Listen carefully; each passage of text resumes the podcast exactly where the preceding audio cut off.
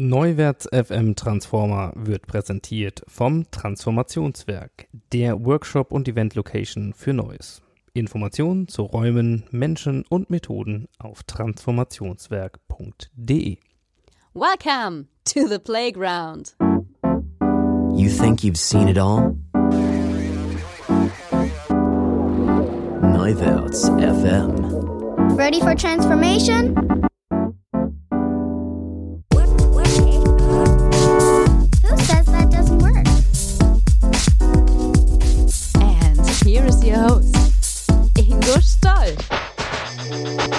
Hallo und herzlich willkommen zu einer neuen Ausgabe, und zwar der Ausgabe 44 des Neuwärts FM Transformer Podcast. Heute geht es um die Arbeitswelt 4.0. Das heißt, dieses Buzzword, das beschreibt, wie wir in Zukunft arbeiten, zusammenarbeiten, wie sich Organisationen verändern oder verändern müssen. Wir wollen eine sehr ehrliche Bestandsaufnahme machen. Heute, was geht wirklich, was ist Realität, was geht nicht. Und deswegen heißt die Folge auch Buddha bei die Fische, wie wir hier im Norden sagen.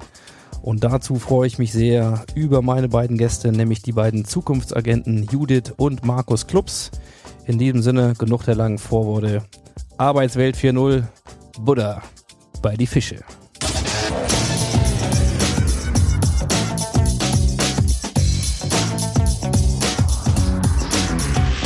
Insights. Ja, wir sind heute wieder mal im Außeneinsatz für den Transformer Podcast und ich freue mich sehr, bei Judith und Markus Klubs zu Gast sein zu dürfen. Wir sitzen hier, äh, also gefühlt bestimmt nicht ganz in der 42. Etage, aber so in der 41. im Bergischen Land bei euch äh, in eurem kleinen persönlichen Future Life Haus. Und äh, ihr habt euch die Zeit genommen, heute für uns ähm, mal eine Stunde Rede und Antwort zu stehen. Dafür schon mal vielen Dank. Sehr gerne. Ähm, wer einen kleinen Einblick davon gewinnen möchte, ist wie immer eingeladen, auf den Show Notes zu gucken. Da werden auch ein paar Bilderchen mal sein. Denn wir sitzen hier wirklich schön im Grünen. Die Sonne scheint auch heute.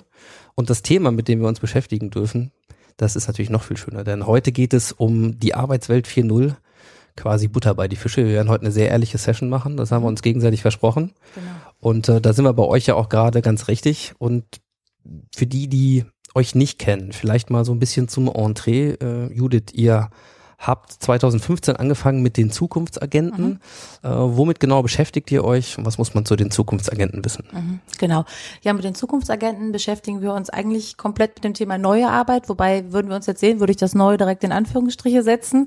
Denn äh, ja, also dieser ganze Hype um neue Arbeit, äh, wir sehen das ein bisschen pragmatischer. Also für uns geht es darum, Arbeit weiterzuentwickeln, Arbeiten schon auch mal mutig neu zu denken, vor allem aber Unternehmen, egal eigentlich welcher Größe, dabei zu begleiten, einen nächsten Schritt für sie zu gehen. Und ob der Schritt ganz riesengroß ist und total innovativ ist oder etwas kleiner ist, ähm, das ist letztendlich egal. Und das machen wir und das in verschiedenen Bereichen. Wir arbeiten viel mit Personalbereichen, wir gehen aber bis hin wirklich auch zur Raum- und Arbeitsweltgestaltung, weil das für uns letztendlich auch dazugehört. Mit den Zukunftsagenten grundsätzlich haben wir beziehungsweise Markus schon etwas früher begonnen. 2015 bin ich dann auch dazu gekommen und wir haben das Ganze auf offizielle und größere Beine sozusagen gestellt. Und ähm, genau, das waren die Anfänge letztendlich.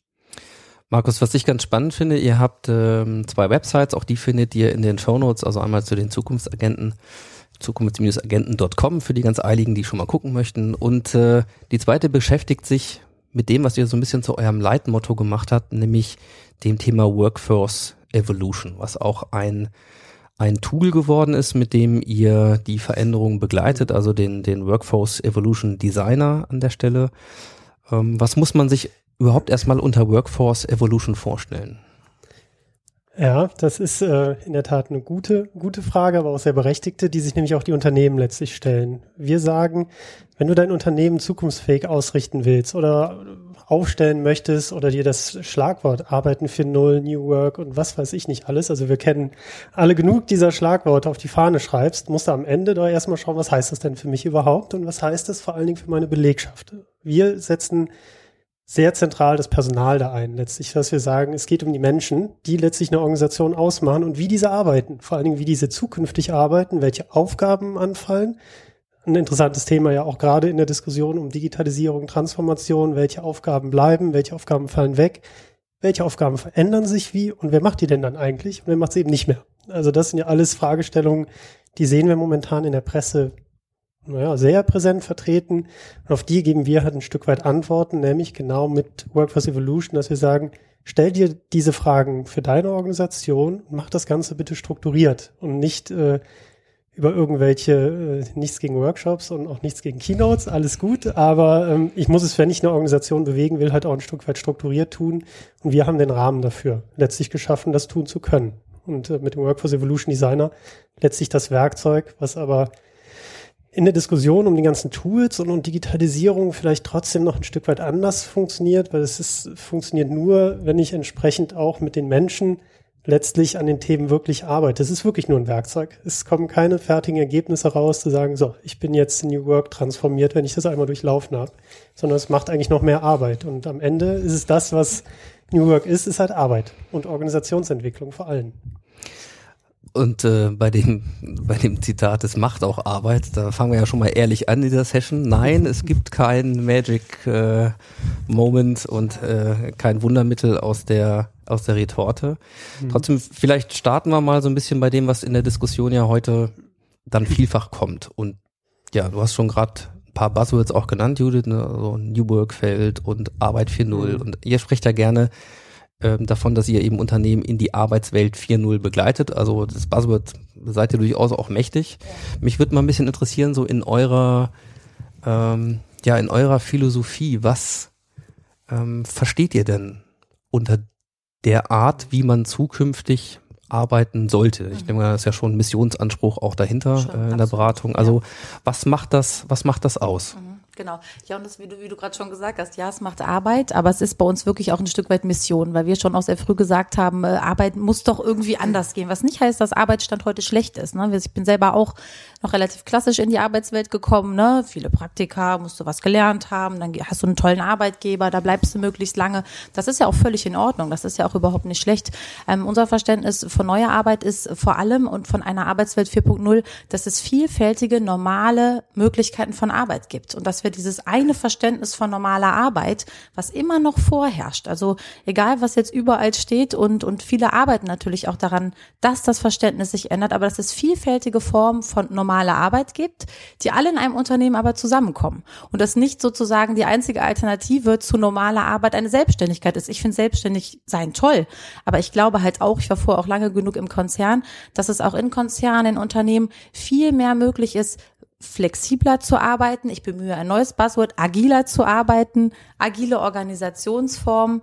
Ähm, da müssen wir ganz stark dran arbeiten, dass wir wirklich vielfältige Formen von Arbeit realisieren können. Aber das geht eben nicht auf Knopfdruck und auch nicht nur dadurch, dass ich viele Modelle anbiete. Ich muss wirklich eben genau hingucken, welche Aufgaben gibt es in Zukunft, was ist digital, geht Arbeit überhaupt an einem anderen Ort und zu einer anderen Zeit. Also für mich sind die Schlagworte Flexibilität und vor allem Individualität, was Arbeit angeht, ganz kennzeichnend für die neue Arbeitswelt. Natürlich auch Digitalisierung, aber die hilft uns ja auch dabei, flexibler und auch individuell individueller zu arbeiten. Ich kann fast alles individuell tun, einkaufen, reisen, alles machen wir individuell und dann geht jemand morgens zur Arbeit. Das ist ja okay. Das kann auch normal sein, aber ich finde das manchmal ein bisschen absurd, ehrlich gesagt. Also alles machen wir auf uns zugeschnitten und dann gehe ich zu einer Arbeit. Und man sagt das ja auch noch so.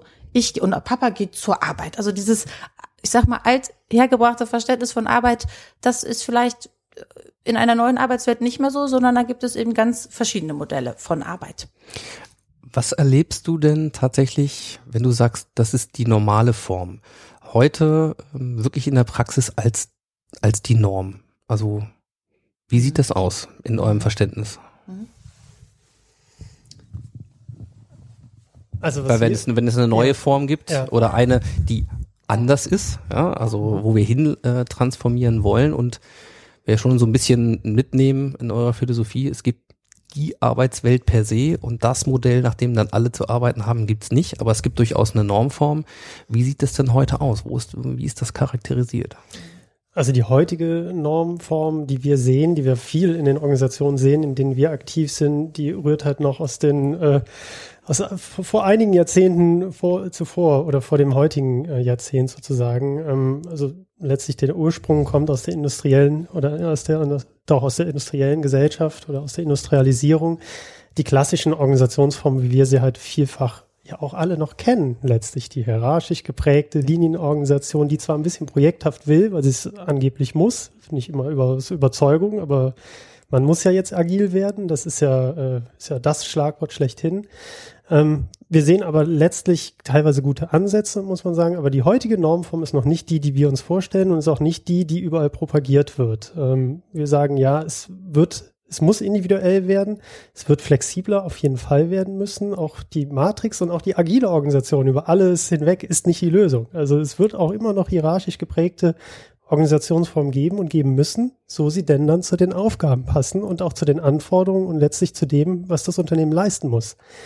Aber gerade diese Flexibilität oder diese Vielfältigkeit, die sehen wir halt noch überhaupt nicht. Wir mhm. sehen entweder schwarz oder weiß. Es gibt dann die, die sagen so, wir machen jetzt alles in agil, ob das jetzt gut ist oder nicht, aber wir machen's ich habe da auch gerade letzte Woche noch interessante Gespräche zugeführt von einem Unternehmen, wo man sagen muss, naja, die wollen jetzt alles in, in, in eine agile Organisationsform überführen, wissen aber gar nicht warum. Aber sie machen es oder sie wollen es machen und sie haben auch gute Ansätze, aber wiederum nicht differenziert. Und da komme ich so ein Stück weit auf meinen, meinen Eingang eigentlich wieder zu sprechen. Das ist ja alles gut, das hat auch alles seine Berechtigung, mit Sicherheit, aber ich muss mir ja klar werden, warum. Und das ist halt eine Frage, die ich gerne stelle äh, weil ich häufig in Situationen bin, dass ich irgendwo in eine Organisation komme, die dann sagen, ja, wir machen Projekt XY zur Flexibilisierung, zur ne, Agil, ein Agilitätsprojekt oder wir machen jetzt in Digitalisierung, was ja macht ja jeder, muss ich ja auch machen. Ich stelle halt gerne die Frage, ja, warum und mit welchem Ziel? Habt ihr das wirklich mal differenziert aufgeschrieben? Habt ihr es für euch überlegt und was ist da euer individueller Weg? Und da kommt spätestens nach der zweiten oder dritten Nachfrage oft nicht mehr viel, weil halt einfach nicht in die Tiefe gedacht wird, was es denn heißt. Wenn ich sage, Agilität ähm, in einzelnen Unternehmensbereichen macht absolut Sinn und da auch projekthaftes Arbeiten, aber in anderen eben nicht. Mhm. Und da kann ich eigentlich nur hinkommen, wenn ich mir das Ganze wirklich strukturiert über Aufgaben, zukünftige Aufgaben und so weiter anschaue. Von daher die Normform heute oft noch veraltet, was wir sehen, mit guten Ansätzen durchaus. Also es ist ja auch nicht alles, was Judith eben auch sagte, ist ja nicht alles schlecht, aber ähm, es fehlt noch so diese, diese Stringenz und vor allen Dingen die Struktur in all dem, in dem mhm. Vorgehen. Aber ich kann das ganz gut nachvollziehen, dass es immer diese Hü-Hot-Geschichten mhm. gibt. Also ja. ähm, dann war die Matrix eben äh, quasi in den 90ern die Waffe der Wahl und dann mussten alle jetzt Matrix machen und die x-te Umstrukturierung dann äh, durchziehen und so mhm. weiter. So, und jetzt müssen alle irgendwie agil sein. Und um das mal mit den Worten von Silvius Gerber von äh, Veränderungskraft auch so reinzubringen, der sagt, er macht immer gerne Schocktherapie. Mit Leuten, die zu ihm kommen aus dem Konzern und sagen, wir müssen das auch agil machen.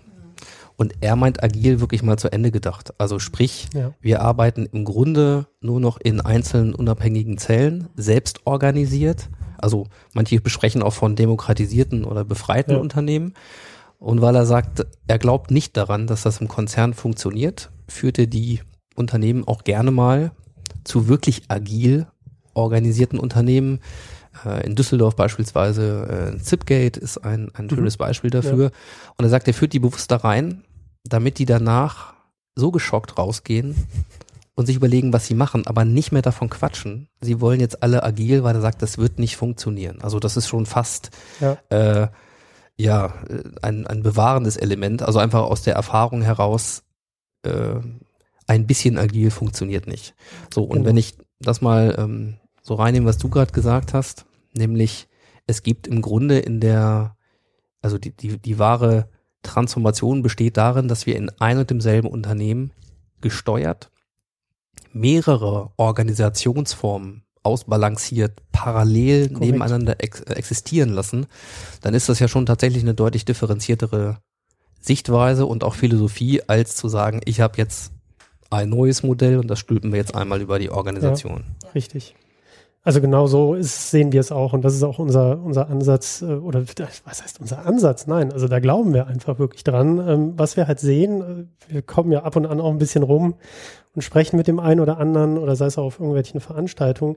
Es herrscht halt eine massive Verunsicherung momentan ähm, bei den Unternehmen oder auch bei Unternehmensvertretern, die natürlich all diese Schlagworte hören, lesen, ähm, auch wissen, wir müssen da was tun. Ich meine, das sind ja alles intelligente Leute, die auch dort arbeiten. Ich finde es auch vermessen oft. Dann kommt da irgendwer daher, der, oder wenn ich uns nehmen würde, die erzählen dann, wie die Welt funktioniert. Das stimmt ja nicht. Also es sind ja auch alles schlaue Leute.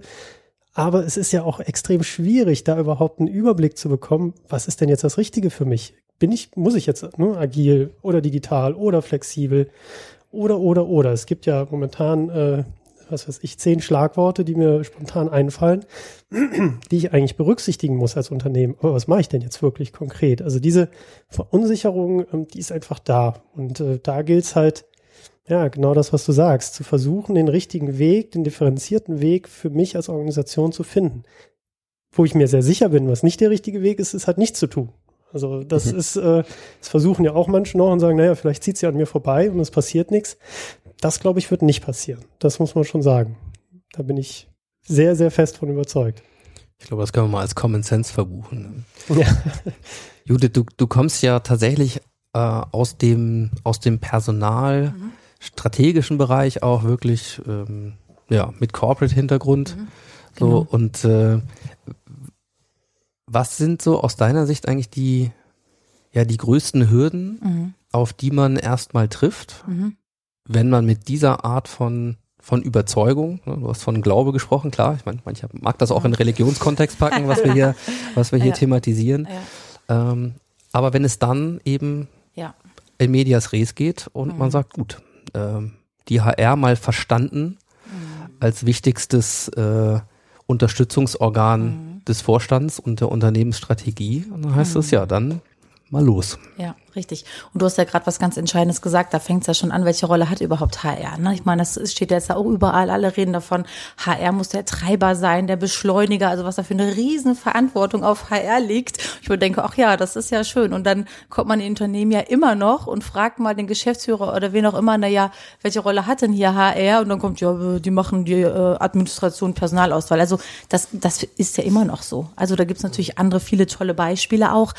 Aber das, das merken wir auch. Und ich glaube, und das ist letztendlich auch das, ähm, wo, was ich glaube, wo Personal HR auch eine Riesenchance im Moment hat, wirklich dieser Gestalter zu sein, weil irgendwer im Unternehmen muss ja auch den Überblick behalten. Also erstmal gucken, okay, wo stehen wir da jetzt? Welche Trends sind für uns überhaupt auch relevant? Arbeiten 4.0, was heißt das für unser Unternehmen? Ist es komplett agil, losgelöst, projekthaft oder wo stehen wir überhaupt heute? Welche, welche Menschen brauchen wir überhaupt? Oder brauchen wir auch Roboter oder wen auch immer oder alles zusammen? Also wirklich das, was eigentlich die originäre Aufgabe von Personal auch sein sollte, zu überlegen, welche welche Arbeit wird hier überhaupt gemacht? Und das ist ja schon die erste interessante Frage. Wie lässt sich unsere Strategie, so denn es eine gibt, von äh, ganz großen, tollen, bunten Papieren übertragen in die Frage und auf die Frage, welche Arbeit wird hier gemacht, von wem wird die gemacht, wo, wie kann die anders gemacht werden, weil ich muss ja auch in Alternativen schon denken, denn wären wir jetzt immer noch in einer Situation, wo die Unternehmen genug Fachkräfte, genug Mitarbeiterinnen, Mitarbeiter hätten und eigentlich noch nicht so einen richtigen Schmerz hätten, glaube ich, würden wir auch andere Debatten noch führen. Ne? Also was wir im Moment sehen, ist, dass es bei vielen jetzt schon ein bisschen wehtut, denn die meisten verändern sich ja nicht, weil sie plötzlich so Lust haben, sich zu verändern, sondern weil irgendwo irgendwas wehtut oder auch äh, anfängt, ähm, vielleicht aber auch anfängt, interessanter zu werden, zu denken, ha, vielleicht geht Arbeit wirklich anders und vielleicht können wir dann ja alle, weiß ich nicht, noch erfolgreicher mit weniger Arbeit oder anderer Arbeit werden. Also Personal, HR hat hier wirklich die Chance zu sagen, ja, wir ziehen uns diesen Hut wirklich an, wir strukturieren das Ganze auch, wir lösen aber auch bewusst eine Struktur äh, und gucken uns wirklich mal an, muss diese Struktur noch so sein, wie sie heute ist. Dafür braucht Personal aber natürlich auch diese Rolle innerhalb der Geschäftsführung, kann sich die natürlich auch nehmen, glaube ich, wenn Personal sich für das Thema verantwortlich zeichnet. Was wir oft in unserer Arbeit sehen, ist aber auch, und das ist auch das, wo wir beginnen und ich auch als passionierte HRlerin, äh, äh, ja, von Anfang an eigentlich, äh, Personal auch erstmal mitzunehmen auf die Reise. Dass nicht nur einer auf einen Kongress geht aus der Personalabteilung, tolle Ideen mitbringt, sondern sich wirklich überhaupt mal die Personalabteilung erstmal selber hinterfragt. Was machen wir überhaupt für eine Arbeit? Wozu sind wir da? Wie ändert sich unsere Arbeit? Und dann eben die Rolle zu übernehmen im Unternehmen, wirklich ein Veränderungsbegleiter zu sein sein.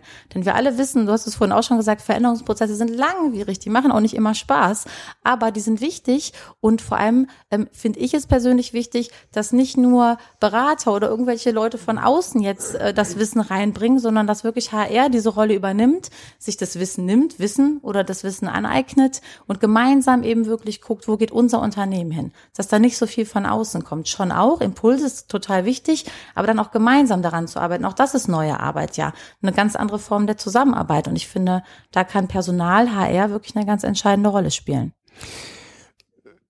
Jetzt, äh, wenn man das Thema so ein bisschen verfolgt, dann gibt es ja viele, die auch sagen, okay, also wir fangen mal mit einigen Dingen an, von denen wir entweder schon oft genug gehört haben oder auch glauben, das schafft, und sei es jetzt pilothaft, erstmal Veränderung. Also Stichwort Flexibilisierung von Arbeitszeiten, Flexibilisierung auch von Arbeitsorten ähm, und vielleicht auch die Umgestaltung von den Räumen, in denen Arbeit stattfindet. Klar, wenn wir über ein Industrieunternehmen mit einer maschinellen Produktion reden, ist das ein anderer Case, äh, als wenn wir über ein Dienstleistungsunternehmen reden oder ein Hotel- oder Gaststättengewerbe. Ne? So. Aber ähm, als Beispiel, was mir jetzt so neulich mal durchgeflattert ist, ist beim, bei IBM, einem der Pioniere in Sachen Homeoffice. Ja, da hat man schon das Gefühl, so leiten die jetzt schon einen Gegentrend ein, wenn das Thema wieder kassiert wird und das wieder heißt, nee, ihr kommt jetzt bitte wieder rein. Das, die Marketingabteilung, äh, ich glaube, es global war, auf jeden Fall betraf, glaube ich, mehr als ein, 2000 Leute. Ähm, was ist das? Ist das ein Gegentrend oder, oder ist das äh, Retro? Was, was passiert da? Ähm, ja, das ist, ich muss gerade auch ein bisschen schmunzeln, das ist eine interessante Frage, weil es wird im Moment, es wird im Moment ein bisschen als Gegentrend schon genutzt, ne? gerade das IBM-Beispiel im Sinne von, wir hören es jetzt auch schon in Unternehmen, nee, also Homeoffice, das funktioniert ja gar nicht, das hat man sogar bei IBM gesehen, ja, also Wir IBM rudern jetzt auch schon gesagt. zurück. Und ich denke, ja, super, also jetzt auch überhaupt nichts gegen IBM, aber ähm, Auch so ein bisschen. das Thema ist halt, ich muss mir halt, man muss sich halt von Anfang an Gedanken machen, welche Aufgaben können überhaupt flexibel gemacht werden? Was macht auch Sinn? Also ich würde da auch die Frage der Sinnhaftigkeit einwerfen, weil ich kann natürlich ein und dieselbe Aufgabe nehmen und die einfach in ein Homeoffice stecken. Zum einen wissen wir, nicht für jeden in jeder Lebensphase ist ein Homeoffice die richtige Lösung. Da fängt es mal an. Und auch nicht alle Aufgaben gehen im Homeoffice. Wenn ich nicht grundsätzlich an die Struktur gehe, an die Zusammenarbeit gehe, wirklich an den Kern wieder, was wir vorhin auch schon gesagt haben, dann wird das Homeoffice auch nicht funktionieren. Wenn ich einfach ein und dasselbe nehme und ins Homeoffice an einen anderen Ort verlager. Das kann mal funktionieren. Ich glaube aber, das geht oft schief. Denn ähm, auch da gehe ich nicht an den Kern. Letztendlich ist Homeoffice oft eine kosmetische Maßnahme. Ja, Wunsch nach Flexibilität oder Einsparung oder was auch immer jetzt die Motivation ist. Ähm, aber ich habe Flexibilität gewährt durch Homeoffice. Und dann ruft mich trotzdem ständig jemand an. Dann habe ich keine zeitliche Flexibilität. Ich bin im Homeoffice, aber mache eigentlich den gleichen Dienst nach Vorschrift wie auch im Büro. Das macht dann auch nicht so viel Sinn. Vielleicht habe ich mir die Anfahrt gespart. Aber oft ist das auch das, was wir sehen, ist das nicht durchdacht. Und dann wird natürlich schnell aus einer eigentlich guten Sache, finde ich, direkt so eine Gegenbewegung. Und dann lassen es andere ganz. Ist ja auch kompliziert. Wie muss die Arbeitsstätte zu Hause aussehen? Das ist ja auch alles ein bisschen schwierig. Aber das alles ist dann oft etwas, was Unternehmen, finde ich, auch nutzen, um zu sagen, nee, das machen wir nicht, funktioniert nicht. Oder der eine hat es mal missbraucht, das Homeoffice, das können wir jetzt alle nicht machen. Das ist, finde ich, ein bisschen schwierig, weil damit, ähm, äh, da, damit verhindere ich eigentlich schon, dass ich wirkliche Flexibilität oder auch, sei es nur für bestimmte Lebensphasen oder für bestimmte Aufgaben gewährleiste. Und das alles geht dann wieder ganz weit weg von einer Arbeitswelt 4.0, an die ich auch wirklich glaube. Dann will ich da nochmal einhaken, weil ich die Woche in, in, ich glaube, auf Twitter auch eine ganz spannende Diskussion hatte, die äh, rund um dieses Thema rankte und dann ging es um eine, ja, ich glaube mal, Königsdisziplinfrage. Da ging es nämlich um Vertrauen. Ja, so. Und äh, je nachdem, wie man das betrachtet, jedenfalls die Frage war ganz spannend im Sinne von Transformation. Können Führungskräfte, Chefs, wie auch immer man das stilisiert, ähm, eigentlich Vertrauen lernen? Kann man Vertrauen lernen oder hat man das oder hat man das nicht? Gerade beim Thema Homeoffice scheint es ja auch häufig auf diesen Punkt zurückzukommen, zu sagen, ja, wenn ich dann nicht mehr den Sichtkontakt habe und jetzt mal die Pseudo-Kontrollgeschichten da rausnehme und sage, ja, dann mach und wir besprechen, welches Ergebnis soll rauskommen und wann muss es da sein und alles andere. So, dann kommen wir ja häufig auf so eine Ebene, die in Zusammenarbeit ja auch eine ganz entscheidende Rolle spielt. Und ähm, da würde ich gerne mal wissen von euch beiden jeweils auch so, ja, kann man Vertrauen lernen? Was sind da eure Erfahrungen? Ähm, wenn ihr das Gefühl habt, bei einem Kunden oder einer Führungskraft oder in einem bestimmten Cluster oder Bereich, habe ich eigentlich jemanden, der sich damit, ähm, mal vorsichtig gesagt, sehr schwer, sehr schwer tut. Aber Flexibilisierung muss hier sein.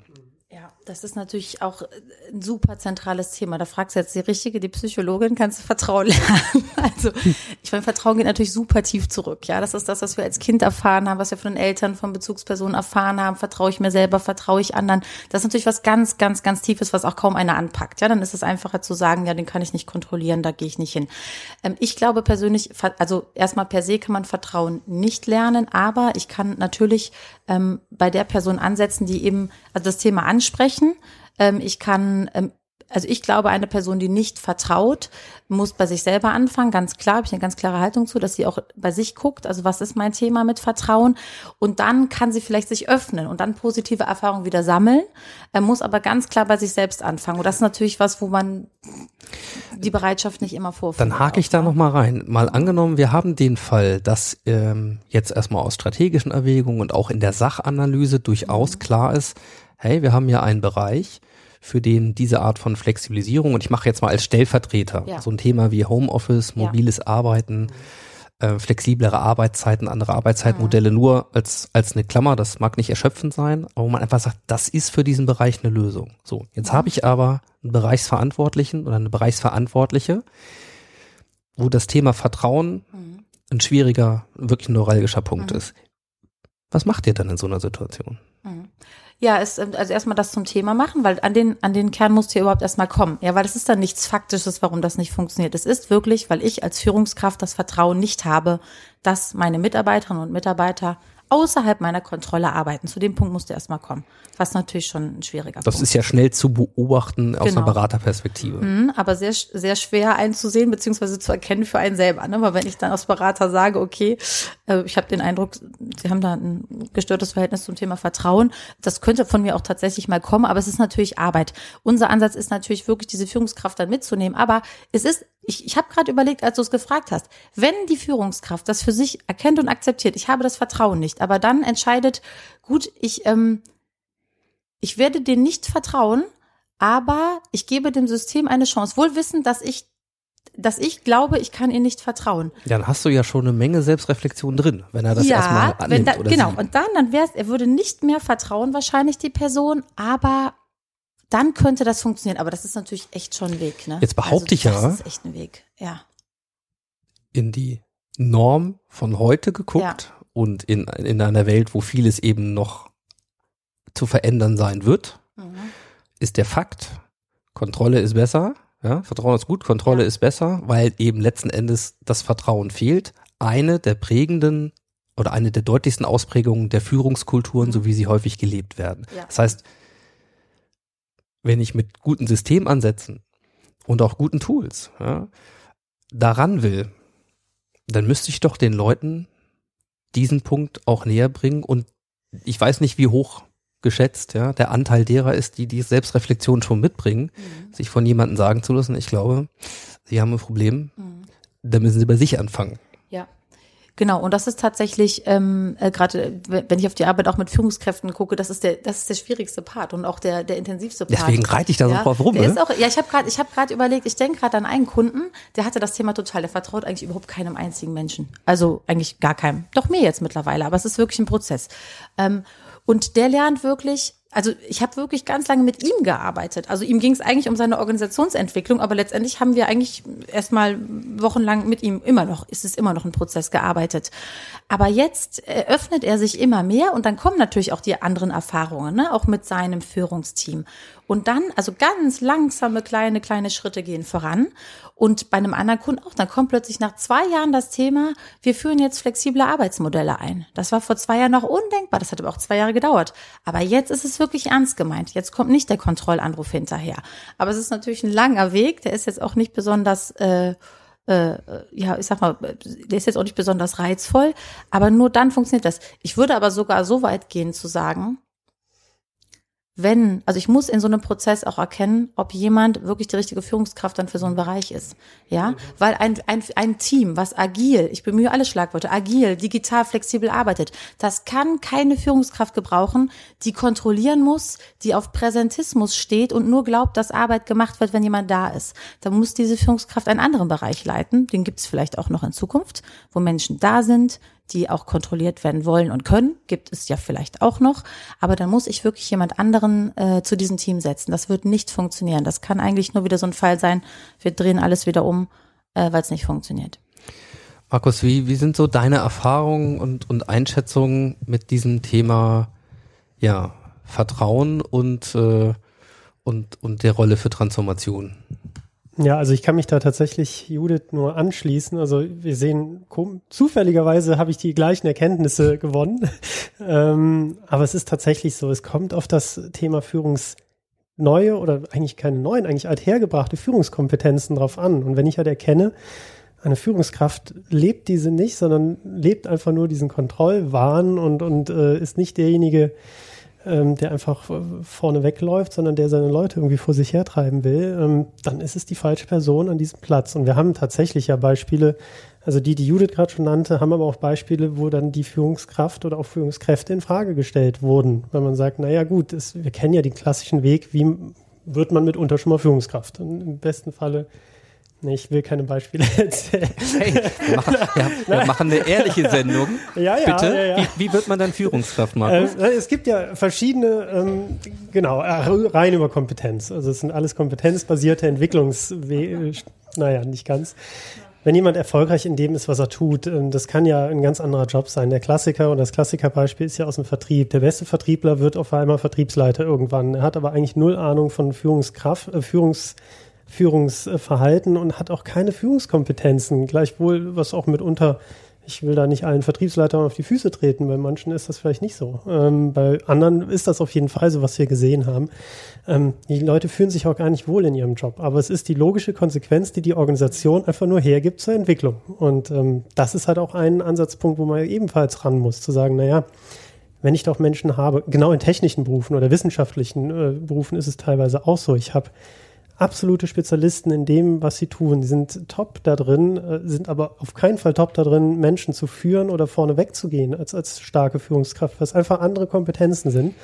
Dann muss ich mir als Organisation die Frage stellen, wen brauche ich denn eher für so einen Job der Führung als Führungskraft, der vielleicht auch vom, von seinem persönlichen Setting ähm, Vertrauen oder eine, eine Chance, wirklich vertrauen zu können, einfach schon mitbringt. Und das ist mitunter nicht derjenige, der aus der Forschung, aus der Entwicklung, aus dem Vertrieb oder woher auch immer kommt. Wie gesagt, auch das kann man nicht pauschalieren. Ne? Also das ist, muss man immer individuell hinschauen, das ist ja klar.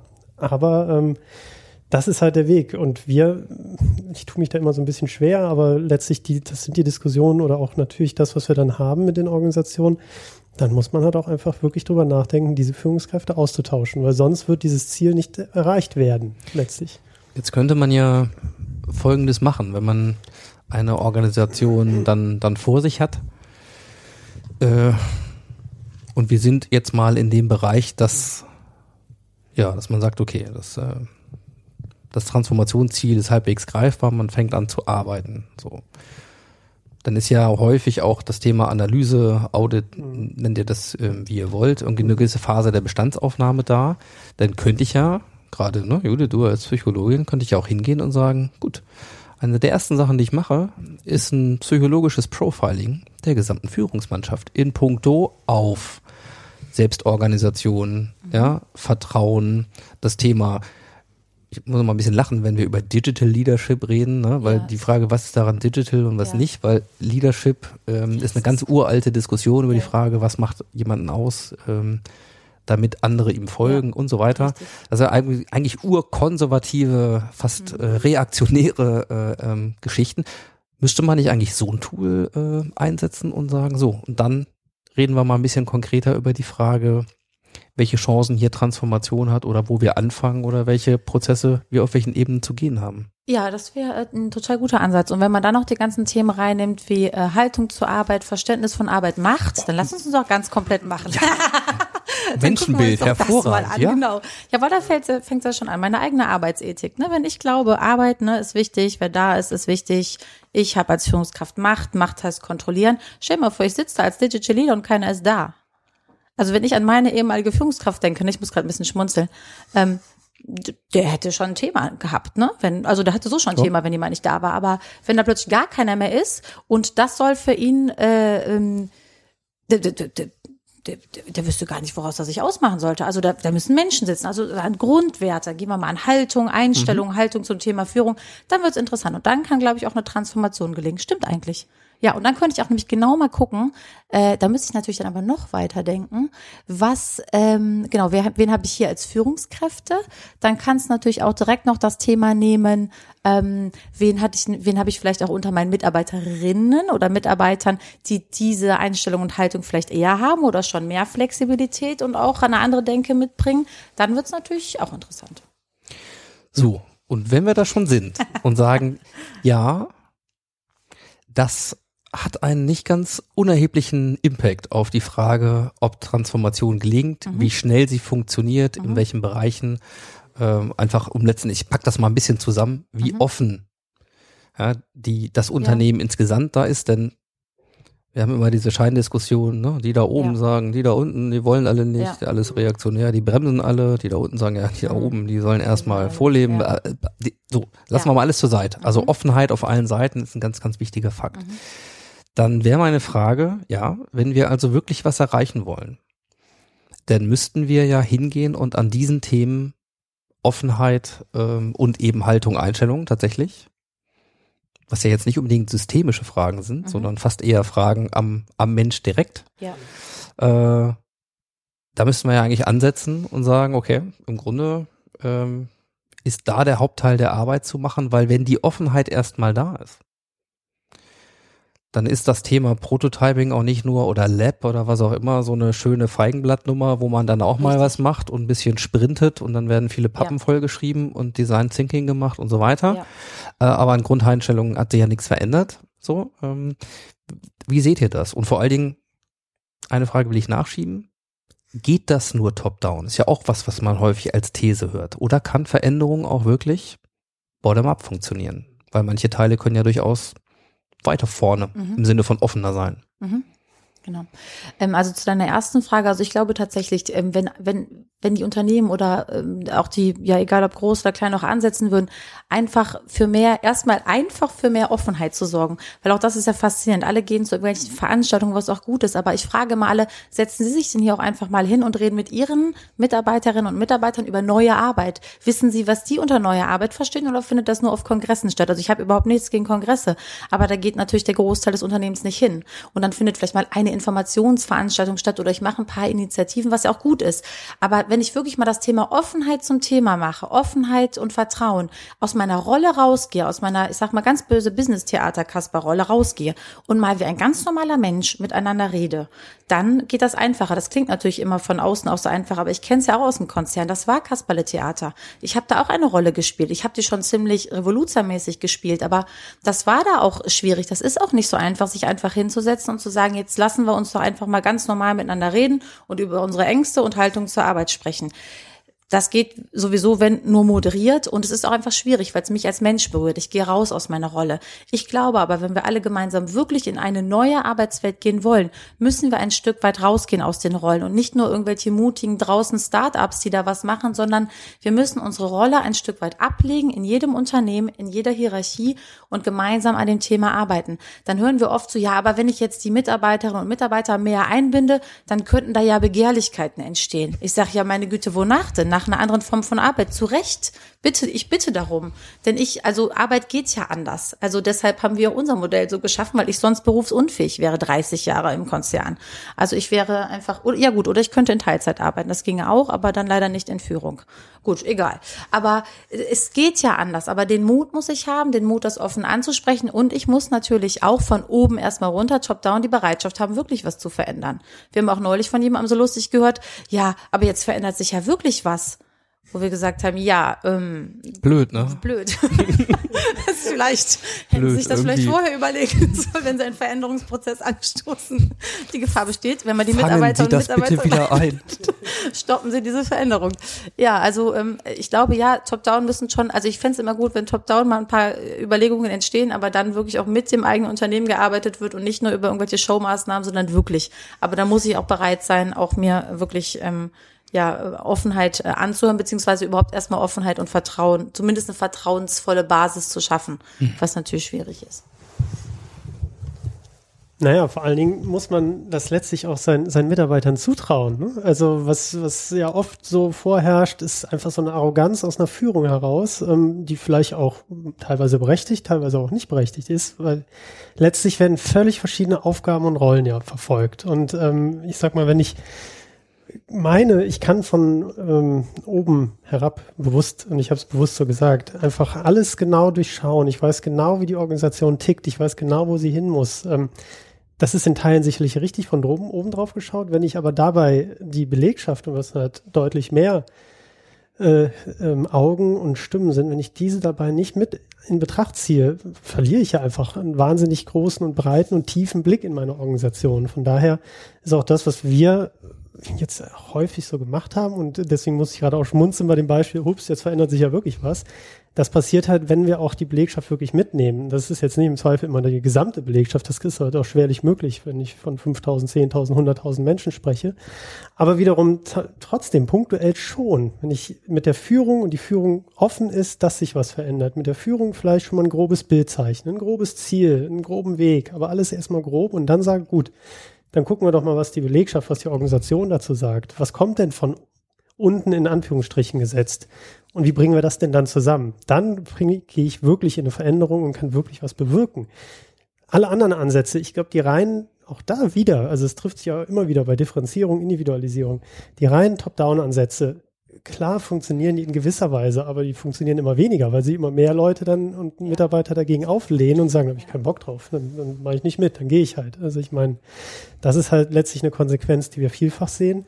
Auf der anderen Seite gibt es dann die, die reinen Bottom-up-Ansätze, dass irgendwelche ähm, basisdemokratischen Workshops durchgeführt werden oder irgendwelche Entscheidungen, wo dann aber eine Führung irgendwann sagt, nee Leute, also das entspricht jetzt nicht unserer Ausrichtung, können wir nicht machen, wird auch wieder mhm. ein Stück weit ähm, erstickt. Es muss halt wiederum beides sein, äh, aus, aus unserer Sicht. Und dann aber auch in einer logischen und auch in einer sinnvollen Kombination. Es kann ja auch mal sein, dann müsste halt eine Entscheidung her. Dann ist es halt top-down, dann ist es so. Und es ist halt auch seine Berechtigung. Aber es muss halt letztlich da wiederum an den richtigen Stellen zusammengeführt werden. Das ist, das ist der Punkt. Aber es ist auch wiederum anstrengend. Ne, das muss man auch sagen. So ein Bottom-up-Ansatz, wir sehen es jetzt gerade auch in den letzten Monaten, viele Menschen mitzunehmen und, und letztlich so ein Change zu gehen, gemeinsam zu gehen mit einer Führung, das ist schon ein steiniger Weg. Ne? Das ist, äh, da habe ich halt Widerstände, da habe ich Hürden, da habe ich äh, persönliche Konflikte, da alles, was man sich so denken kann. Aber ich habe ja neulich mal jemanden sagen hören, und das ist vielleicht auch ein bisschen böse, aber ich äh, finde, da ist, äh, da ist eine Menge Wahrheit drin. Wenn wir mal hingehen und ähm, über Verantwortung für erfolgreichen Wandel reden und sagen, natürlich hat die Führung eines Unternehmens und auch die Eigner vielleicht genau das gleiche Interesse wie die Mitarbeiter auch, dass dieses Unternehmen mhm. zukunftsfähiger wird, dass es in Zukunft auch noch da mhm. ist. Das mag anders aussehen als heute, aber eigentlich muss man jedem Interesse daran unterstellen. So, dann habe ich aber in Deutschland ein Konstrukt äh, von Betriebsräten, die sich als Interessen Vertretung der ganzen Arbeitnehmerschaft verstehen und als politisches Instrument fungieren. Wenn wir gerade am Anfang nochmal sehen, Judith, du hast es so schön gesagt, wir individualisieren alles auf uns. Äh, als Arbeitnehmer gebe ich aber vielleicht meine Verantwortung komplett an den Betriebsrat ab, der dann mein Sprachrohr ist, mit der Frage, ob das wirklich für mich äh, dann eine Interessenvertretung oder welche Interessen werden vertreten? So, wie seht denn ihr sowas eigentlich mit Blick auf die Zukunft? Also Deutschland rühmt sich ja immer ja. wegen seiner äh, ja, seiner, seiner Betriebsräte und ja. seiner Arbeitnehmermitbestimmung. Ja, genau. wie, wie sieht das in Zukunft aus? Ja, also äh, wir beobachten das auch genau das, was du sagst. Also, dass viel Verantwortung da schon ein Stück weit abgegeben wird auf die Betriebsräte. Ich muss gerade auch wieder schmunzeln. Wir haben gerade in einem der äh, aktuellen Projekte sehr eng mit dem Betriebsrat zu tun der ist jetzt schon aber auch dabei. Also das ist auch wichtig, ne? Also das, das auch ernst zu nehmen, zu sagen, ja, der Betriebsrat ist nach wie vor auch wichtig, ähm, den aber auch mit in die Verantwortung zu ziehen und zu nehmen und zu sagen, das ist die Zukunft. Ne? Guck bitte mit rein in die Zukunft und guck nicht nur, was bewahrt werden muss. Aber ich glaube auch, dass äh, viel mehr Mitarbeiterinnen und Mitarbeiter wirklich auch aufstehen müssten, sich wirklich au rausstellen aus ihrer Linie. Das kann nicht nur die sagen, umwobene Generation Y machen, ja? Da, die kommen dahin. Mich würde das auch total ärgern, wenn ich jetzt noch im Unternehmen wäre, so als Mit-30erin, die neue neue Generation darf irgendwie frech und fordernd sein. Äh, die Älteren, die sind bald irgendwie weg und ich in der Mitte. Ich sitze da und mache meinen Job wie immer oder was. Sandwich-Position, ne? Ja, was Wie ist immer. denn da los? Blöd, oder? Ja, und ich finde, aber ich habe das schon manchmal so böse gesagt, so diese Generation so dazwischen, ne, die müsste viel lauter sein. Von der hört man auch so wenig. Als Berater schon draußen, die sind rausgegangen. Aber in den Unternehmen, weil die Jungen, die nachkommen, die sollen was verändern, die sollen was bewegen. Ich finde das ehrlich gesagt total gemein. Ich finde es gut, wenn die Jungen was bewegen, aber warum denn nicht alle anderen auch? Weil die haben ja auch andere Vorstellungen von Arbeit. Und die Arbeitswelt 4.0 ist ja nichts Schlimmes, worunter irgendwer, also ist ja, ist es ja eine Chance auf Verbesserung. Auch durch die Digitalisierung, also da viel mehr hinzugucken. Wie könnte Arbeit für uns anders gehen? Vorschläge auch zu machen, zu gucken, guck mal, meine Arbeit sieht heute so aus, wie ginge das anders, auch im Team mal zu gucken, wie könnten wir das auch anders organisieren? Also das sind ja mündige Menschen in den Unternehmen, egal in welchem Bereich. Ich rede jetzt hier nicht nur von den High Educated Digital Natives, aber mal hinzugucken, wie betrifft mich das? Was kann ich da auch beitragen? Weil ähm, ich finde, das ist schwierig. Und gerade irgendwie diese Zwischengenerationen sind da oft überhaupt nicht im Fokus, aber sind auch so irgendwie so leise. Also so, ich weiß nicht, wie du das siehst, von denen hört man in den Unternehmen nicht so viel. Von den Jüngeren dann ja, aber und von den Älteren auch. Aber ich finde es gut, und das ist auch das, was wir immer sagen, wenn, wenn einfach mehr, ich sag mal ganz böse, mehr Revolte auch wirklich aus dem Kern käme und nicht nur eben von außen oder von, von, äh, von oben. Ähm, wirklich einfach mit der Frage, im ähm, unterstellt, wir wollen doch alle, dass dieses Unternehmen weiter existiert, aber vielleicht auch, dass Arbeit anders geht. Wie können wir in verschiedenen Lebensphasen beschäftigungsfähig bleiben? Wie können wir viel mehr Menschen an Arbeit teilhabe lassen, die heute noch nicht äh, im klassischen Sinne arbeitsfähig sind? Das sind ja alles Fragen, die man sich stellen muss oder stellen kann in diesem Zeitalter. Und ähm, das passiert viel zu wenig, beziehungsweise wird dann so ja hingenommen, vielleicht auch, wie es ist, auch bei uns gibt es das nicht oder so. Warum denn nicht? Also da auch viel genauer hinzugucken, das nicht nur dem Betriebsrat zu überlassen, wobei die auch echt gefragt sind, sich mit den Themen auseinanderzusetzen. Ne? Und nicht nur zu sagen, das ist alles irgendwie schrecklich, Ausbeute, 18 Uhr Rechner aus. Also das ist ja nicht die Lösung. Da muss man ja auch differenzierter hingucken. Für welche Lebensphase, für welchen Typ, wie schütze ich jemanden auch im Homeoffice, dass der sich nicht genötigt fühlt, noch die halbe Nacht zu arbeiten, um sich Vertrauen zu verdienen das, äh, das braucht Regeln, das braucht Strukturen. Bei aller Freiheit braucht es dann neue Regeln, andere Strukturen und äh, auch gute und andere Modelle. Wenn es mehr Modelle gibt, vielleicht auch wieder, dann fühlen sich manche auch sicherer, vielleicht mehr Optionen zu bieten. Markus, ihr habt ja tatsächlich, weil Differenzierung, das fiel gerade nochmal von Judith auch als Stichwort, Ihr habt ja etwas entwickelt über die letzten Jahre mit ähm, eurem Workforce Evolution Designer, ähm, wie ihr das nennt. Ich finde es ein bisschen sperrig von der Begriffskonstruktion, äh, zumal ich mir dachte wieder, Mensch, wenn ich mal Revue passieren lasse, über was wir alles reden, dann ist Workforce doch fast wieder eher ein tayloristischer Begriff für das, was wir hier machen. Aber lassen wir das mal kurz ähm, außen vor. Ähm, auf jeden Fall habt ihr ja etwas entwickelt, mit dem man einfach genauer differenzieren kann. Ähm, nämlich so ein kleiner Einblick ins Tool, ähm, mit dem ihr arbeitet, von dem ich mir vorstellen kann, dass es sehr viel Sicherheit gibt, wenn man sich in das Unbekannte gibt, weil dann sind wir wieder bei der nächsten psychologischen Dimension, Sicherheit und Vertrauen in den Prozess. Wenn man das Ergebnis und äh, das äh, noch nicht kennt, dann macht ihr ja etwas tatsächlich sehr nah am Personal, wo ihr ja, wo ihr euch wirklich ein Unternehmen in seinen Funktionsbereichen, vielleicht nicht klassisch nur in der Linie, halt sehr genau anguckt und auch sehr stark modellieren könnt, was denn das Wunschergebnis, wie wollen wir arbeiten, in welchen Bereichen sein soll und auch zum Beispiel am Anfang eines Prozesses sehr viel genauer reinschaut. Wo macht zum Beispiel Homeoffice überhaupt Sinn oder eine gewisse Art von Flexibilisierung? Wie viel Vertrauen ist in diesem Bereich möglich? Wie, wie viel Agilität macht hier Sinn? Oder eben nicht? Vielleicht magst du mal ein bisschen was erzählen. Äh, erstmal, wie das, ja, wie das Thema Sicherheit und Struktur ähm, dann hier vielleicht ein, ein Begleiter sein kann auf dem Veränderungsprozess. Ja, genau. Also du hast es schon gut, gut zusammengefasst, auf jeden Fall, wie wir da vorgehen und was wir machen. Aber ich hatte genau das gerade, schoss mir auch bei Judith durch den Kopf, was sie sagte. Ähm, manchmal klingt das ja alles so ein bisschen bachblütenmäßig, so ja, ihr müsst ja alle, könnt ja alle mitentscheiden und guckt doch mal alle mit und äh, was könntest du denn machen, was könntest du denn anders machen? Ähm, also ist jetzt scherzhaft gemeint, ja, aber ein bisschen klingt es ja so. Was wir tun und was wir letztlich auch festgestellt haben, es muss halt ein neuer Rahmen her. Also wir bewegen uns, äh, wenn wir in eine, in eine Org-Entwicklung gehen, ja immer in diesen klassischen Strukturen, mehr oder minder und sagen so, wir müssen da mal ein bisschen was entwickeln in dem Bereich A, B oder C oder was auch immer. Oder insgesamt entwickeln wir uns mal irgendwie, hm, irgendwo hin. Vielleicht. Mal gucken. Kommt drauf an. Ähm, Aber was wir tun, wir geben dem Ganzen tatsächlich genau diesen strukturierten und differenzierten Rahmen. Und ich sage bewusst Rahmen und nicht, nicht klassischen Prozess oder, oder Vorgabe oder was auch immer, was wieder zu eng ist, sondern den Rahmen. Und innerhalb des Rahmens schauen wir uns tatsächlich die gesamte Organisation, so es die ganze Organisation sein muss, es können auch nur Teilbereiche der Organisation sein, schauen wir uns an und brechen es dann wirklich auf die Kernaufgaben, auf die Bereiche runter und sagen, na ja, welche äußeren Einflussfaktoren haben wir denn auf welchen Kernbereich, auf welchem Bereich, auf welche Aufgabe, wie verändert sich das? Was heißt denn genau das Thema Individualisierung für diesen Bereich? Ähm, wie geht denn überhaupt, geht überhaupt Homeoffice bei diesen Aufgabenstellungen? Wie, wie muss man sich das vorstellen? Ich meine, das Mhm. ist jetzt ein Audio-Podcast, das können wir ja mal nutzen, aber ähm, das sind ja viele Komponenten, viele Parameter. Also Ja. vielleicht mal an einem konkreten Beispiel zu sagen, wie, wie muss ich mir das vorstellen? Was, was läuft in dieses Werkzeug rein? Mhm. Wie funktioniert das? Also es läuft eigentlich relativ viel rein. Das ist natürlich erstmal eine tolle Aussage. ähm, Aber auf der einen Seite laufen die Trends rein, die, die äh, großen Trends, die wir kennen, die laufen in das Werkzeug rein, aber bezogen auf das jeweilige Unternehmen, mit dem wir es machen. Also vielleicht ist auch der ein oder andere Trend überhaupt nicht relevant. Dann fließt vor allen Dingen, fließen viele qualitative Daten in das, in das Werkzeug rein letztlich. Wie wird gearbeitet, wann wird gearbeitet, kann agil, kann digital, kann was auch immer Wo kommen diese Daten her?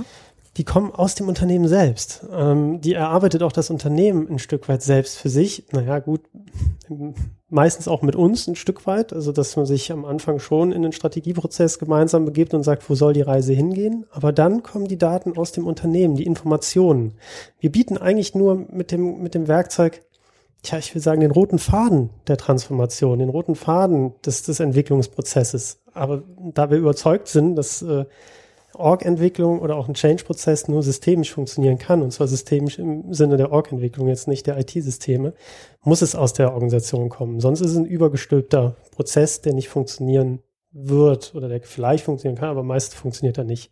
Von daher kommen die Daten aus dem Unternehmen, von den Mitarbeitern selbst. Wenn du jetzt von, von Daten sprichst, will ich nochmal nachhaken. Ja. Das, das ist ja ein bisschen mehr als Daten. Also am Ja. Ende ist im, im Tool wahrscheinlich ein, ein Parameter abgebildet, aber wenn wir über solche Dinge wie Flexibilisierung reden, Ja. ähm, welche Art von Freiheitsgraden soll es geben, dann Mhm. steht hinter diesen Daten ja eine ganze Menge Bedeutung für die Frage, wie soll dann unsere Zukunft äh, aussehen Ja. für uns. Ganz genau. Ähm, dazu fällt mir gerade ein ganz, ganz einfaches und wirklich ein ganz pragmatisches Beispiel ein. Und zwar nehmen wir mal das Thema innerhalb der Personal, äh, innerhalb der Personalabteilung elektronische Personalakte. Also ich habe so ein Unternehmen, ich nehme jetzt ein ganz klassisches Beispiel. So, das macht noch die, ähm, macht noch Personalakten sind noch alle händisch irgendwie, viele sind da irgendwie beteiligt. So, jetzt gibt's das Thema digitale Personalakte.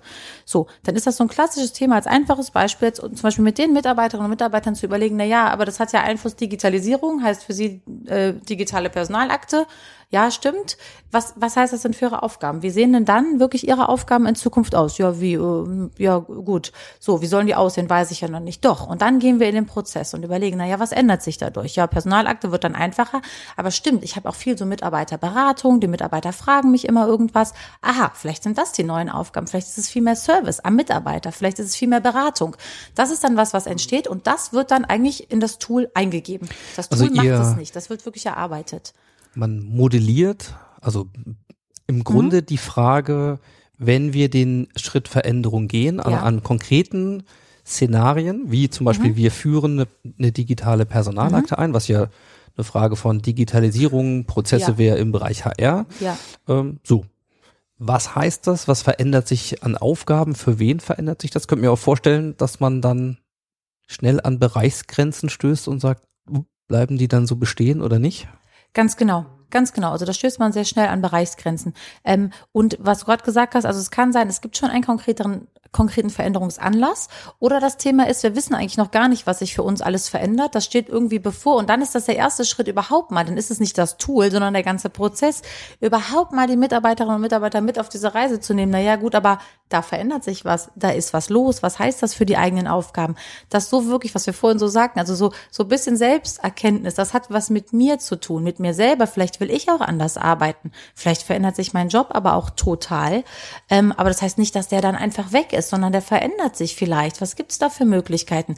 Und das ist natürlich ein Thema, wie du sagst, da bin ich sehr schnell weg aus klassischen Rastern. Da entstehen natürlich dann auch Ängste. Ja, was mache ich dann überhaupt noch? Gibt's überhaupt eine Aufgabe für mich?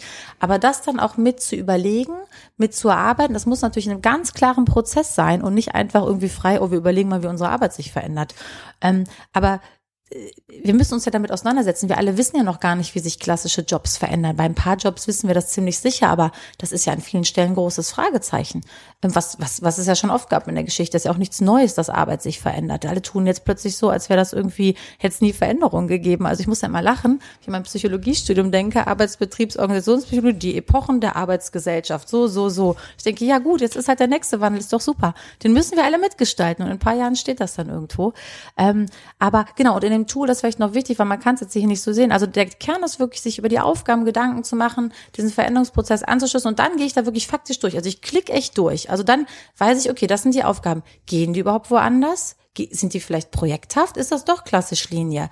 Muss, muss ich äh, virtuell mit anderen arbeiten oder muss ich wirklich physisch hier sitzen? Also das Tool leitet dich dann quasi durch mhm. deinen Prozess durch. Äh, äh, beziehungsweise, was mir fast besser gefällt, ist diese ähm, diese Idee des Frameworks, des, des Rahmens. Mhm. Also wenn dort letzten Endes die Ergebnisse einfließen, nämlich das, was, mhm. was in Workshops am Ende ja zu erarbeiten ist. Mhm. Wo man die Leute mitnehmen kann, nämlich zu sagen, okay, mhm. welche Aufgaben haben wir dann? Was verändert sich? Mhm. Was bedeutet das? Wie wollen wir mhm. das haben? Und man plötzlich an solche Fragen kommt, ja, dann kann ein Ergebnis sein, das geht wunderbar in der Linie, das bleibt doch bitte in der Linie und äh, das ein anderes Ergebnis bei ja. einer anderen Aufgabe, möglicherweise mit den gleichen Teilnehmern diskutiert, kann heißen, hm, das ist ein gutes Prototyping-Feld, mhm. um dort mit dort wirklich ganz anders zu arbeiten, möglicherweise vielleicht sogar ähm, für denselben Mitarbeiter, der in einem Projekt so arbeitet, genau. aber ähm, in der Hierarchie eben durchaus auch ja. Linienverantwortung hat.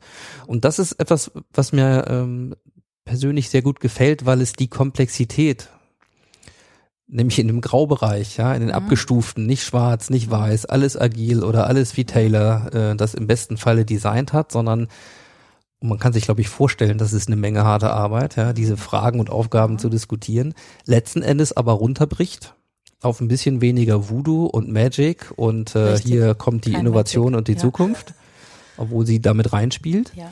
Aber ein bisschen sehr viel stärker runtergebrochen auf zu sagen, ja, was machen wir denn jetzt wirklich? Genau. Und haben wir noch das Gefühl, dass wir das, wo wir hinwollen, ja, auch noch ansteuern können, dass wir da unterwegs sind? Und vor allem meine Lieblingsfrage ist ja immer dann gerne dann, ja, wo fangen wir an? Mhm. Und äh, Harald, äh, Harald Schirmer, du wirst es äh, mir nachsehen, wenn ich an deiner Stelle deinen Namen damit verbinde. Ja, ist egal, wo wir anfangen. Hauptsache, wir fangen an. Ja. Das ist die eine Wahrheit. Ja. Ähm, und die andere ist, wenn man es dann genau macht, hat man eine ganze Menge Mikrotasks, die in der Gesamtheit aber einen ganz schönen Impact ergeben können, wenn wir das verändern. So, das ist das, was ihr eigentlich abbildet. Also da euch ein bisschen, sagen wir, eine Begleitung geschaffen äh, in der man diese ganzen Daten mal zusammenfließen lassen kann, was ja wahrscheinlich auch in der Frage, wie dokumentiert man so eine Reise, Absolut. Ähm, wie reportet man sowas, ne? Das sind ja alles so Dinge, wo es uns nichts hilft, wenn wir einfach proklamieren, Reports schaffen wir jetzt ab, gibt's nicht mehr. Richtig. Denn es gibt sie natürlich und man wird sie auch brauchen. So. Ähm, mich würde mal interessieren, so an, an ähm, der Stelle, wo seid ihr damit im Moment? Wie viel Unternehmen be begleitet ihr auf diese Art und Weise? Und ja, ich gucke äh, amüsiert, weil ich das schon kenne als Fakt, immer so ein bisschen auf unsere Uhr. Wir, wir quatschen eine klappe Stunde. Ich weiß auch, deine Telco, die du eigentlich hattest, hast du, glaube ich, parallel verschoben oder abgesagt ja, oder was auch immer. Ähm, oh nein. also äh, es passieren Dinge, die beim Podcasten häufiger passieren, wenn man sich über spannende Themen ähm, interessiert, äh, also austauscht. Also die Frage ist eher, ja, wo, wo geht das dann auch hin? Wo stehen wir heute und wo geht die Reise dann hin? Bevor die Antwort kommt, und die kommt nicht von mir, die Telco habe ich nämlich leider nicht verschoben, sondern die ist genau exakt jetzt. Deswegen gehe ich in die Telco und gebe die Antwort Judith drüber. Aber danke dir, Ingo, auf jeden Fall. Es hat schon mal viel Spaß gemacht. Sehr gerne. So viel zum Thema flexibles und individuelles Arbeiten. Und wir haben vorhin noch gesagt, das Schlusswort, das, das machen Schlusswort, wir dann ganz entspannt. Und äh, Genau. So ja, ähm, ja, wo stehen wir da jetzt? Also wir haben das äh, Tool aktuell bei ungefähr zehn Unternehmen im Einsatz, ganz unterschiedliche Größen. Also auch wenn man fragt, ja, das ist doch was für nur Mittelstand oder nur Konzern. Das ist dem Tool egal. Also dem Tool und uns ist es egal, ob das 50 Leute sind oder 10.000 oder hunderttausende Menschen, weil ich, wie du sagst, ich gebe ja den Rahmen und ich ich ich clustere ja neu und wie groß ich cluster, das ist ist letztendlich egal. Ähm, das Schöne ist, dass, weil du auch fragst, wo wir stehen, ist, was wir momentan sehen. Also die Idee ist und das sehen wir jetzt auch schon bei den ersten Unternehmen, dass das wirklich ein Werkzeug ist für den täglichen Gebrauch, nenne ich das jetzt mal. Wir dachten am Anfang so, oh, so ein Strategieansatz. Ne? Strategie ist immer irgendwie super. Ja, das kann dazu mal dienen, alle Informationen zu nehmen, zu clustern, aber es ist wirklich ein Werkzeug, was ich nutzen kann, um den Überblick zu behalten, um mich mit den verschiedenen Akteuren im Unternehmen hinzusetzen und zu sagen, so, wir müssen uns darüber unterhalten, und zwar strukturiert und auch äh, organisiert. Ich kann drauf gucken, wenn sich was verändert, kann ich es wieder abbilden, weil wir alle wissen, was du auch schon mehrfach gesagt hast, Veränderungsprozesse sind hochkomplex und die werden auch nicht gerade weniger komplex im Zeitalter der Digitalisierung. Und dann habe ich mein Werkzeug und, und kann damit arbeiten. Ich kann selber entscheiden, wie, wie demokratisch mache ich das Ganze, wen binde ich ein, ist es top-down, was wir natürlich überhaupt nicht empfehlen, aber ich kann es ja erstmal nutzen, um top-down mal was durchzudenken. Gehe ich den ganz großen Schritt oder gehe ich einen, gehe ich einen kleineren Schritt? Dafür kann ich es auch nutzen, zur Orientierung. Also da stehen wir jetzt im Moment. Jetzt momentan überlegen wir natürlich auch, ähm, ähm, Mit, mit wie vielen Unternehmen habt ihr das schon im Einsatz? Genau, also jetzt sind es aktuell sind es zehn, also aktuell bei zehn. Im letzten Jahr, also wir haben es im, teilweise setzen die Unternehmen es jetzt noch ein, im letzten Jahr haben es viele genutzt für wirklich diesen ersten Auftakt, ne, zu gucken, Strategie, wo gehen wir hin. Ähm, letztes Jahr waren es, glaube ich, auch ungefähr zehn. Also jetzt aktuell wieder zehn und im letzten Jahr auch.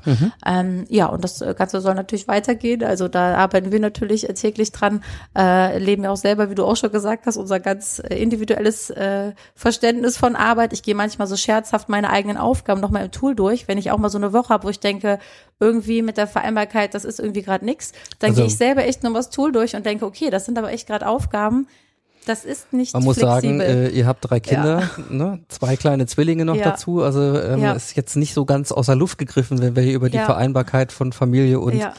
äh, und Beruf reden, dann äh, wisst ihr, was diese Transformation Ja, auch im persönlichen Umfeld Ja. und die Bedeutung Lebensphase ähm, Ja. auch für Arbeitsmodelle bedeutet. Das also stimmt. das nur als Randnotiz, Ja, aber genau. das hilft noch in der Einordnung. Dann lass uns doch mal tatsächlich ein bisschen den Blick ähm, Mhm. vorauswerfen zum Schluss.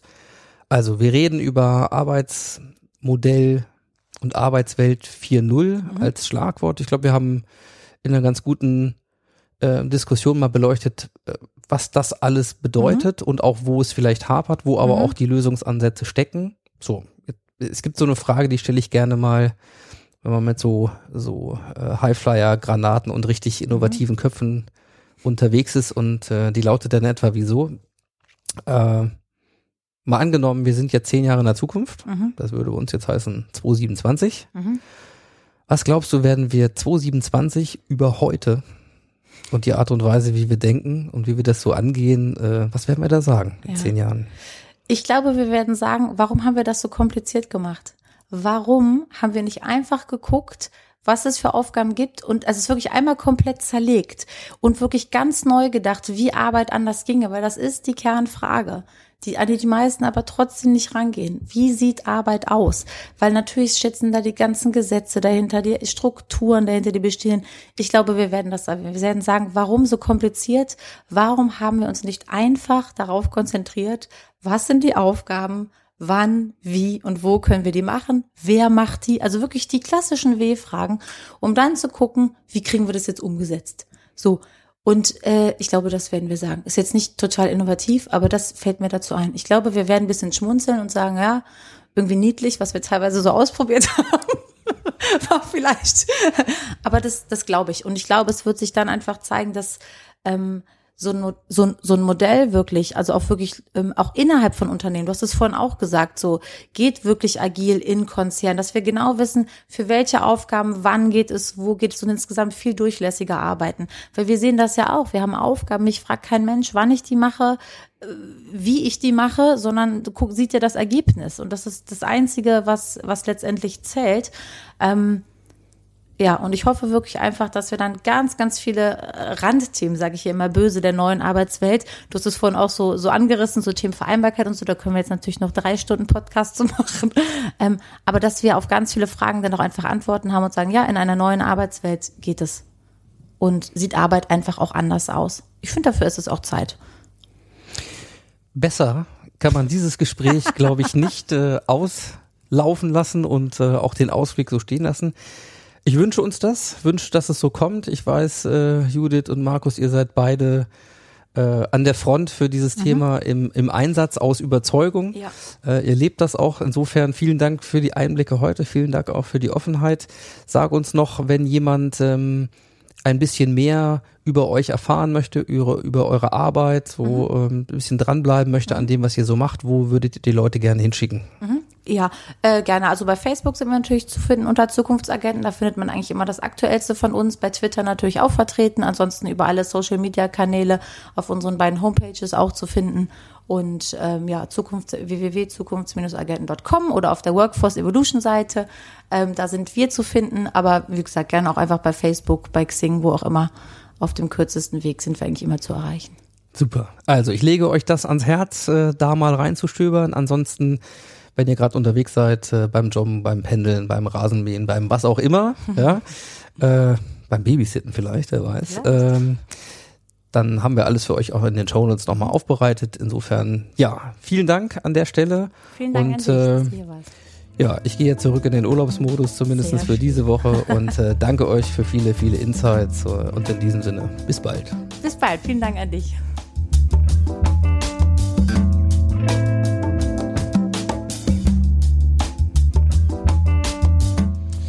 Ja, das war sie, die Ausgabe 44 des Transformer Podcast. Vielen Dank fürs Zuhören und für eure Zeit.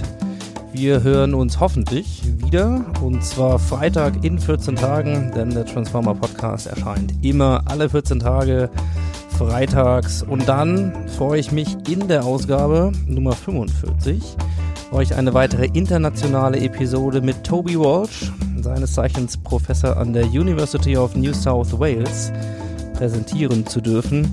Dann geht es um das Thema AI, sprich Artificial Intelligence und The World at a Junction, die Welt am Scheidepunkt. Ja, das gibt es dann in 14 Tagen und bis dahin sage ich ciao, ciao, macht's gut und happy transformation.